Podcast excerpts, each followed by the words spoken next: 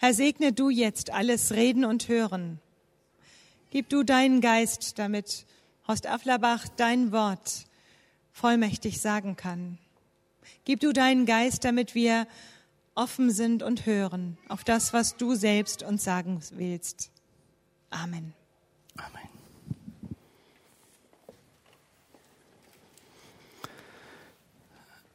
Ihr sagtet mir gestern Abend im Anfang, am Anfang hätte es euch genervt, dass ich euch äh, nicht die Antworten auf die Fragen gegeben habe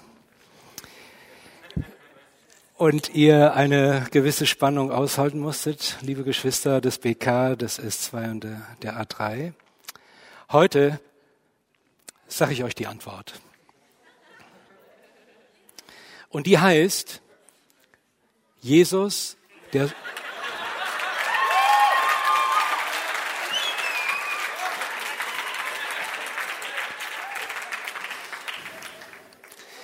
Die habe ich euch auch schon vor drei Jahren gesagt, aber ihr wart irgendwie nicht zufrieden. Ähm, die Antwort heißt, Jesus, der Sohn Gottes, ist da. Vielleicht mal alle zusammen. Jesus, der Sohn Gottes, ist da. Das ist kein Spiel, sondern es hat mich sehr angesprochen in der Vorbereitung. Ich zäume das Pferd jetzt mal vor hinten auf. Ich bin gespannt auf den Diskurs mit meinem Kollegen Klippert in Homiletik.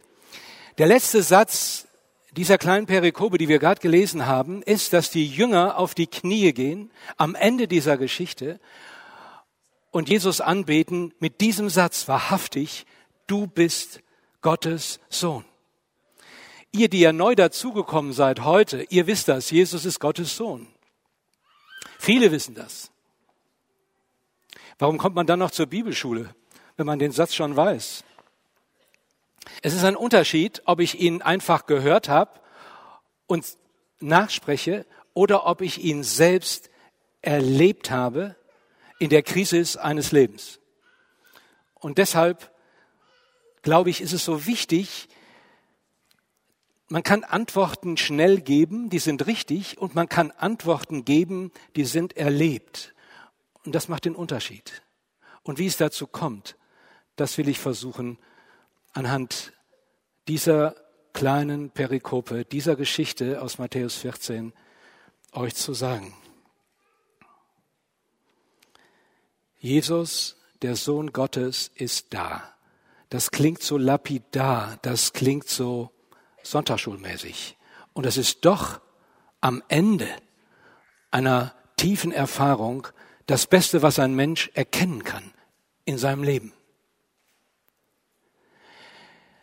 An Jesus kommt keiner vorbei.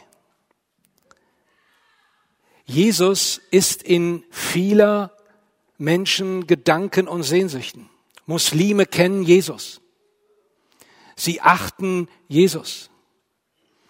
Für sie ist es ein großer Prophet. Viele Menschen sind beeindruckt von der Ethik Jesu. Viele Menschen nehmen ihn als Role Model, als Modell für glaubwürdiges Leben, wie er mit Menschen umgegangen ist, wie er für Gerechtigkeit und Frieden eingetreten ist, wie er Benachteiligte gesehen hat, wie er Entrechtete aufgerichtet hat. Beeindruckendes Leben. Aber sobald jemand sagt, Jesus, der Sohn Gottes, ändert sich alles. Als in der letzten Woche in Oregon dieser Amokläufer dieses Massaker anrichtete, soll er gefragt haben, wer ist Christ? Und es standen einige auf und er mähte sie um. Mit den Worten, dann seid ihr ja gleich bei Gott. An diesem Satz, Jesus, der Sohn Gottes, entscheidet sich alles. Unser Denken, unsere Perspektive, unser Leben. Wieso? Ich möchte auf zwei Fragen eingehen. Woher kommt dieses Bekenntnis und was hat das mit euch, mit eurem Leben, mit mir, mit unserem Leben, mit Wiedenest zu tun? Bekenntnisse, wir haben in der Bibliothek ein Buch über die Bekenntnisse der Kirche. Es gibt deren ganz, ganz viele. Viele Menschen sprechen ein Glaubensbekenntnis. Wir kennen viele religiöse Menschen, die dieses Bekenntnis sprechen. Aber was ist der Sinn? Wo entsteht es? Manche denken, diese christlichen Bekenntnisse entstehen irgendwie in den Studierstuben weltabgewandter Theologen. Die grübeln den ganzen Tag irgendwo im Dunkeln und dann kommen sie mit irgend solch einem Satz raus. Und dieser Text zeigt uns, solch ein Bekenntnis, das zentrale, das entscheidende Bekenntnis entsteht nicht irgendwo in der Theorie, sondern entsteht mitten im Leben und in der Begegnung mit Jesus. Und deshalb hat es Kraft, Deshalb hat es die Kraft, unserem Leben Sinn zu geben, eine Perspektive zu geben und auch in den Krisen nicht zu verzweifeln. Was ist passiert? Und das finde ich so spannend. Die Jünger, die drei Jahre mit Jesus gelebt haben, auch drei Jahre, nur noch viel intensiver als wir, die hatten gerade vorher eine enorme Geschichte erlebt. Jesus hatte 5000 Männer, also 20.000 Menschen zu ihnen gepredigt und er hat sie gefüttert, er hat sie äh, satt gemacht und er hat seine Jünger dazu gebraucht und hat ihnen gesagt, gebt ihnen zu essen. Ihr kennt ja die Geschichte. Und die waren alle mächtig beeindruckt. Und die Jünger waren geflasht und die freuten sich schon auf die Aftershow-Party und hatten schon, und dann heißt es hier in Vers 27, und Jesus drängt sie, er treibt sie in das Boot und sagt, fahrt weg über den See auf das andere Ufer. Und er selbst, Jesus, geht nach dieser intensiven Zeit mit den vielen Menschen, mit dem Predigen, mit dem Reden, alleine auf einen Berg, wie er das oft tut, um mit seinem Vater im Himmel allein zu sein. Das ist eine Beobachtung an der Stelle. Ich glaube, es ist ein, eine Kunst und eine Herausforderung und ein Schlüssel für euer Leben, für mein Leben, für unser Leben, diesen Rhythmus, den wir bei Jesus sehen, zu lernen und zu praktizieren und einzuüben. Ich lerne das auch ganz bewusst, auf das Einschalten von Smartphone und Tablet zu verzichten, Zeiten zu haben, wo ich ganz alleine bin, wo ich einfach vor Gott bin und ihm einfach alles das sagen kann, was mich bewegt. Das ist ein großes Geschenk. Das macht Jesus. Jetzt ein krasser Szenenwechsel. Während Jesus betet, mit seinem Vater allein ist, sind die Jünger, die Männer auf dem See in Genezareth, dem See Genezareth und es heißt, die Jünger allein im Boot, es ist Nacht und Sturm kommt auf, das ist keine Seltenheit, ein heftiger Sturm, ein Orkan. Es heißt hier, der Wind war ihnen entgegen, sie spüren die Gicht im Gesicht, sie kriegen das Segel nicht mehr gebändigt. Und diese Männer, die eigentlich Routiniers sind, die schlittern in eine Katastrophe und sie schreien vor Angst. Und dann passiert was ganz Abgefahrenes. Um die vierte Nachtwache, das ist so zwischen drei und sechs Uhr morgens. Und alle Sola-Leute wissen, äh, das ist so die härteste Nachtwache äh, dann fallen einem immer die Augen zu und es ist erbärmlich kalt und feucht. Und dann kommt Jesus über das Wasser und sie haben das überhaupt nicht geschnallt und denken, es ist ein Gespenst und schreien vor Furcht. Der absolute Horrortrip. Habt ihr mal Männer vor Furcht schreien hören? In so Filmen, Kriegsfilmen und so weiter sieht man das ja grausig. Und Jesus beruhigt sie. Hey, ich bin's. Fürchtet euch nicht. Und Petrus, einer der ganz spontanen, der Spontis aus der Jüngergruppe, sagt, wenn du das bist, dann befiehl mir zu dir zu kommen. Und Jesus sagt, komm. Und er steigt aus dem Boot und geht zu Jesus. Ich weiß nicht, was er dabei gedacht hat. Oh, was ist das denn? Es trägt tatsächlich. Und dann merkt er plötzlich und realisiert, auf was er sich da eingelassen hat sieht den Sturm, sieht die Wellen und fängt an abzusaufen. Und schreit, Jesus, rette mich. Und Jesus hält ihn fest und bewahrt ihn vor dem Ertrinken. Dann gehen sie ins Boot und die Jünger fallen auf die Knie und sagen wahrhaftig, du bist Gottes Sohn. Was hat das mit unserem Leben zu tun? Drei Punkte. Erstens, Jesus schickt seine Jünger alleine los. Es ist schön in der Gemeinschaft mit Jesus, es ist schön in der Gemeinschaft mit anderen Glaubenserfahrungen zu machen. Ich freue mich wirklich dran, wenn ich daran denke, mit euch zusammen Zeiten äh, verbracht zu haben, im Lobpreis Gott nahe zu kommen, Austauschrunden zu haben, gemeinsam zu beten. Das ist echt ein Privileg, das ist toll. Man möchte irgendwie die Zeit anhalten. Und, aber dann kommt irgendwann die Zeit, auch hier, Jesus treibt sie weg. Er sagt so, jetzt müsst ihr raus. Und der Tag ist heute. Ihr werdet jetzt ausgeschmissen. Aus Wiedenest. Jetzt ist genug. Jetzt müsst ihr alleine das, was ihr drei Jahre gelernt habt, leben. Und das Leben ist lebendig. Und das ist nicht windgeschützt. Und sie rollen euch nicht überall den goldenen Teppich aus, äh, den roten. Es kommen plötzlich Stürme auf. Es kommt, ihr kommt in Situationen hinein, mit denen ihr nicht gerechnet habt. Also mir fiel auf, wie Jesus hier handelt. Ich bin ja eigentlich ein sehr sensibler, vorsichtiger. Und der treibt sie. Andern Katzo. Der zwingt sie. Der sagt jetzt weg. Wir würden heute sagen, er gibt ihnen einen Tritt in den Wertesten und sagt nun, los, Ja, das möchte ich auch schon mal sagen. Los, macht es doch, geht doch. Ja, passt denn mein Persönlichkeitsprofil mit dem Gemeindeprofil übereinander? Habe ich denn genug Mentoren? Ist denn mein Gemeindekonzept okay? Geht doch einfach los. Es gibt nicht die vollkommene Situation und es gibt auch nicht die perfekte, das perfekte Umfeld. Ist das Leben. Wir würden dann diskutieren, hat einer die Wetter-App dabei? Wie das denn? Wir sind ein paar Stunden unterwegs. Wer ist denn am Steuer? Wer nimmt denn das Vorschott? Wer ist an den Rudern? Und dann hätten die sich wieder in die Haare gerichtet und sagt Jesus, gehen. Geht einfach. Just do it. Das nochmal zu meinen Nikes. Ah.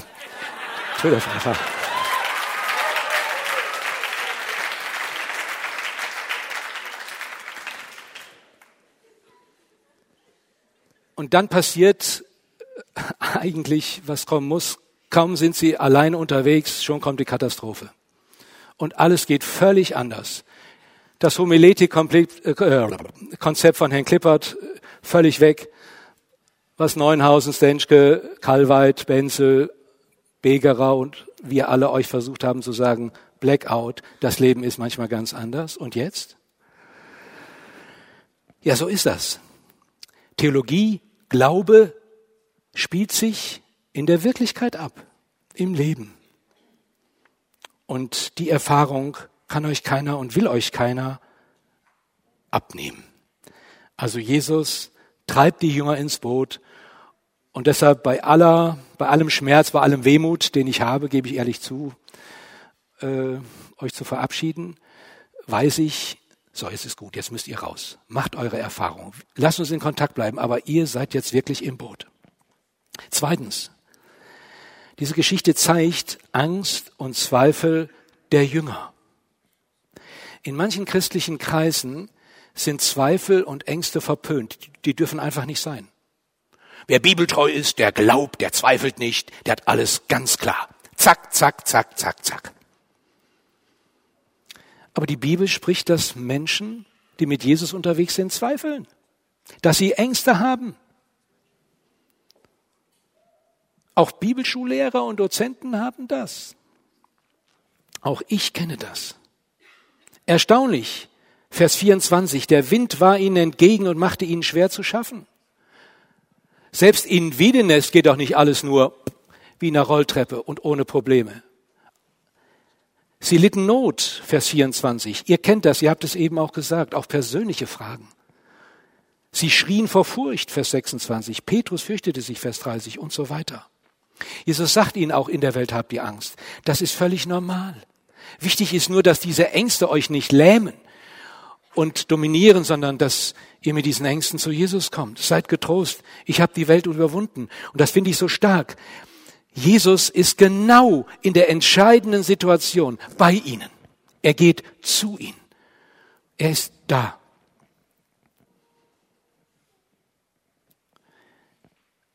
Wenn ihr Zweifel habt an eurer eigenen Fähigkeit, an der eigenen Berufung, am Glauben überhaupt, am Reich Gottes, es gibt so Stunden. Wenn ihr enttäuscht werdet, wenn ihr Stress habt, wenn ihr verletzt werdet, dann kann das den Glauben sehr stark einschränken. Ihr seid in guter Gesellschaft. Die Jünger hatten Ängste, die Jünger zweifelten, aber Jesus, der Sohn Gottes, ist da. Punkt drei.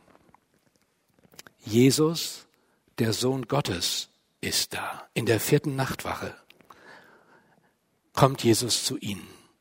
Er sieht ihre Kämpfe, ihre Ängste, ihre Zweifel. Jesus sieht euch, er sieht dich, er sieht mich und er ist zur rechten Zeit da. Ich glaube, dass man Glaube, dass man Vertrauen letztlich nur in der Krise lernt. Alles andere sind nur richtige Standpunkte. Aber Glaube ist nicht zu verwechseln mit einem theologischen Standpunkt, den man einmal annimmt und den dann verteidigt, sondern Glaube ist Beziehung. Glaube geschieht in den Herausforderungen. Glaube ist, geschieht dann, wenn der Wind entgegen ist. Wenn ich zweifle an mir selbst, ob das alles richtig war, dieser Weg. Warum bin ich in dieses Boot eingestiegen? Und Jesus kommt ihnen entgegen. Er kommt euch entgegen. Er ist da. Und er sagt, hey Leute, seid guten Muts. Ich bin's. Fürchtet euch nicht. Ego eimi. Ego eimi. Ich bin es. Yahweh, Gott, das kann nur Gott sagen. Jesus, der Sohn Gottes, ist da. Und diese jüdischen Jünger, die haben das so verstanden. Und das war auch ihr spontanes Bekenntnis. Wahrlich, du bist Gottes Sohn. Und das ist nicht ein ferner Gott, sondern der Sohn Gottes ist genau dann da, wenn ich ihn brauche. Er ist da. Das ist keine theoretische Chiffre. Das ist die Wirklichkeit. Wie geht das? Noch ganz kurz, lass uns unseren Blick richten auf die Sonderlektion, die Jesus Petrus lehrt. Also der Petrus, den finde ich richtig klasse. Der sagt spontan, also wenn du das wirklich bist, dann könnte ich auch zu dir kommen. Dann gib mir ein Zeichen. Und dann steigt er und Jesus sagt, komm. Und er steigt aus dem Boot. Und ich glaube, dieser entscheidende Schritt der Entsicherung, Petrus verlässt sich nur auf das Wort Jesu und geht aus dem Boot. Ihr habt letztlich nichts anderes als das Wort Jesu des Sohnes Gottes. Darauf könnt ihr euch verlassen. Alle Skripte, die ihr gesammelt habt, alle Konzepte, die ihr kennengelernt habt, alle Mentoren, die ihr habt, alle Sachen. Letztlich habt ihr nur das Wort Gottes, das Jesus ist. Der Sohn Gottes ist da. Und das ist eigentlich die Herausforderung, die bleibt, auch wenn ihr Wiedenest verlasst und für uns, die wir in Wiedenest bleiben. Wir sind immer in Gefahr, auf die äußeren Umstände zu sehen. Sie scheinen immer stärker zu sein. Sie scheinen so realistisch zu sein. Und dagegen haben wir das Wort Jesu, des Sohnes Gottes. Ich bin da. Viele Menschen haben Angst vor den Flüchtlingsmassen, die in unser Land kommen. Viele Leute, viele Menschen äußern ihren Frust und zünden Heime an. Das ist schrecklich. Und viele fragen sich, wo soll das denn hinführen? Ist unsere Regierung, ist unsere Bundeskanzlerin kopflos geworden?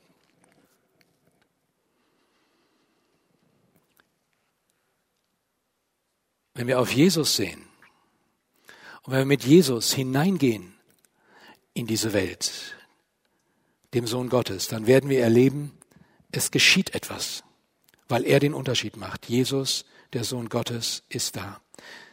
Und als dann Petrus singt, weil er auf die äußeren Umstände geguckt hat und nicht auf Jesus, und Jesus ihn festhält, sagt er ihm, Petrus, Kleingläubiger, warum zweifelst du? Ich habe diesen Satz lange Jahre immer als Vorwurf verstanden. Hey, was bist du für ein kleingläubiger Typ? Warum zweifelst du? Ich verstehe den Satz ganz anders jetzt. Jesus ist erstaunt, es ist eine Ermutigung. Da steht im Griechischen eigentlich Oligopiste, wenig Glauber. Oligopiste, wenig Glauber. Und Jesus ist erstaunt, warum glaubst du wenig, warum glaubst du ein bisschen? David, Doro, ihr habt geheiratet, ich war dabei. Ihr habt ja nicht gesagt vom Traualtar, ich vertraue dir ein bisschen. Nee, geht gar nicht, genau. Ganz oder gar nicht. Und Jesus sagt, hey Petrus, warum glaubst du wenig? Warum vertraust du mir nicht ganz? Ich bin doch da. Und ihr Lieben, letztlich gibt es keine Alternative zum Vertrauen auf Jesus allein. Jesus hat euch im Blick. Jesus sieht eure Zweifel. Und er ist ganz erstaunt, warum zweifelst du, wenn ich doch da bin? Wo immer ihr jetzt hingeht, merkt euch diesen Satz. Jesus, der Sohn Gottes, ist da. Es ist kein theoretischer Standpunkt. Es ist eine Überzeugung, die erwachsen ist aus der persönlichen Begegnung mit Jesus, der euch sieht, der eure Ängste kennt, der auf eure Zweifel eingeht und der euch liebt und der euch nicht ertrinken lässt, sondern der euch ja gerufen hat zu sich in seine Gegenwart. Und das wünsche ich euch und das wünsche ich uns allen, auch die wir hier in Wiedenes sind. Vielleicht ist das für die Neuen auch so ein Schritt aus dem Boot der, der Heimatgemeinde jetzt hu, auf das offene Meer von Wiedenes. Das ist ja hier Großstadtflair. Hier ist ja, hier steppt ja der Bär. Das ist ja unglaublich, was hier alles ist. Hier kann man ja, genau. Fürchtet euch nicht, sagt Jesus, ich bin auch da in Wiedenes. Johannes Reimer hat es heute Morgen gesagt. Genau. Es sind nicht theoretische Bekenntnisse, sondern es ist der lebendige, auferstandene und gegenwärtige Jesus. Und das wünsche ich euch. Seid nicht wenig Glauber, sondern seid ganz Vertrauer, denn Jesus, der Sohn Gottes, ist da. Wollen wir das nochmal gemeinsam sagen? Meine Antwort für euch. Jesus, der Sohn Gottes, ist da. In diesem Sinne, euch alles Gute.